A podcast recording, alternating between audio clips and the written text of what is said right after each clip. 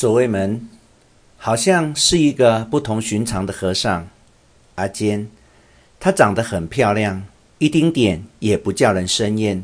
在她的面前看了你这副模样，我都觉得害臊，脸红。左卫门，我也这么想。阿坚，晚上的你真见不得人，人家和尚没有因为你的嘲讽就怎么样，反倒用可怜的眼光看着你。左卫门，红脸。听你这么说，我实在无话可说。阿坚，人家弟子求你，他们躲在家门口都行，就是别叫师父冻伤了身体。可你还是那么冷淡，他们真是太可怜了。左卫门，为什么会这样呢？我的身体里住着凶恶的灵魂吗？阿坚，你还用拐杖打人家，当时那个年纪比较大的弟子都流泪了。年纪小的弟子愤怒地夺过了拐杖，幸好让和尚制止了。他当时满脸的威严神情。左卫门不说话，双手抱背。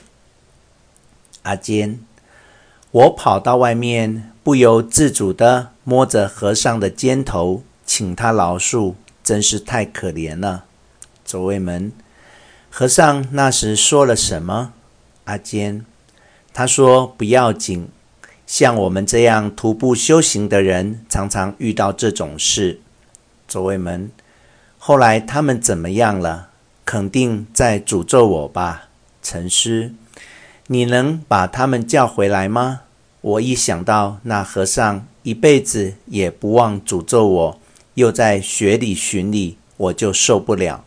阿坚，不会的，我说了。请你千万别诅咒我丈夫，他让我放心，还说你是一个心地纯洁的人。左卫门，他真是这么说。含泪，把他们叫回来，我一定要道歉。阿坚，在这大雪的深夜，也不知道他们的去向，到哪儿去找？左卫门，可是就这样见不到他们的话。那真叫人受不了啊，阿坚，但是没有办法呀。左卫门，要是他们还在门口呢？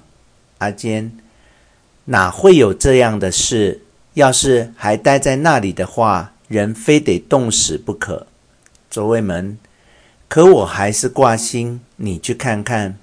阿坚，看看就看看，手拿蜡烛走到前庭。打开窗户向外看，哎呀，左卫门，你快来呀！